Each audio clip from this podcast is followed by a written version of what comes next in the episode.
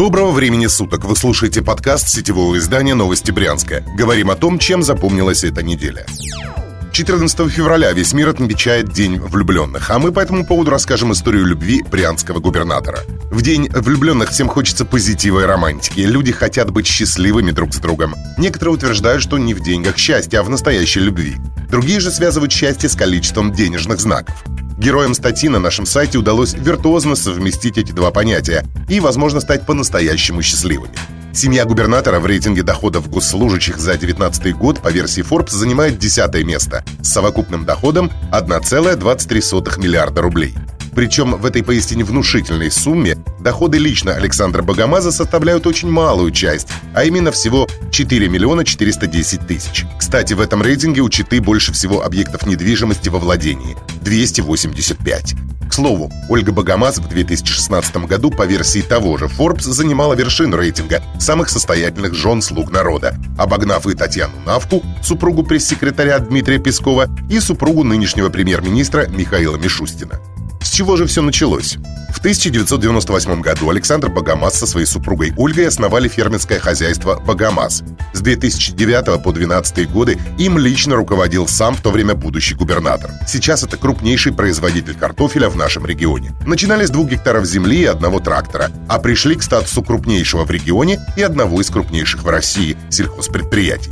Сегодня хозяйство семьи брянского губернатора обрабатывает более 13 тысяч гектар земли и владеет складским комплексом на 80 тысяч тонн картофеля. В 2018 году в Брянской области был собран рекордный урожай картошки – полтора миллиона тонн. Это в полтора раза больше, чем результат всей Беларуси. По данным Spark, выручка юрлиц, владелицей которых является Ольга Богомаз, в 2017 году превысила полтора миллиарда рублей. Теперь о том, что касается нюансов личной жизни губернаторской четы. Интересная деталь. В сети и открытых источниках вообще нет фотографий Александра и Ольги вдвоем. Исключение фотография статьи, на которой чита запечатлена вместе с сыновьями. Какова причина этого, неясно. Такая вот история любви, приправленная миллиардным состоянием.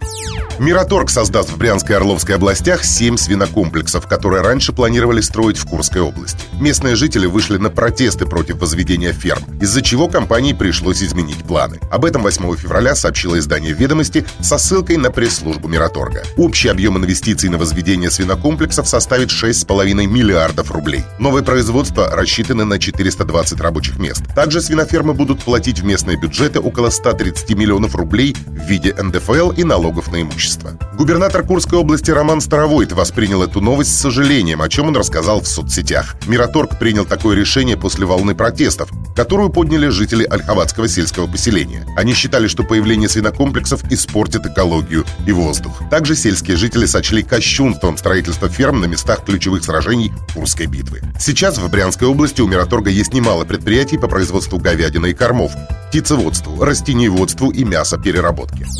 Поставлен финальный акцент в громком деле об убийстве сотрудников спецсвязи, которое произошло в сентябре прошлого года в одном из служебных помещений на территории вокзала Брянск-Орловский на Володарке.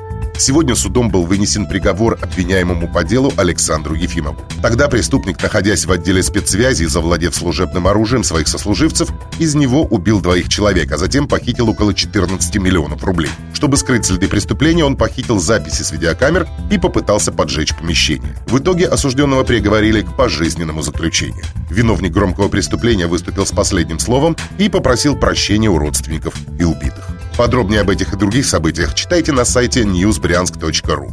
Вы слушали подкаст новостей Брянска. Будем жить, будут новости.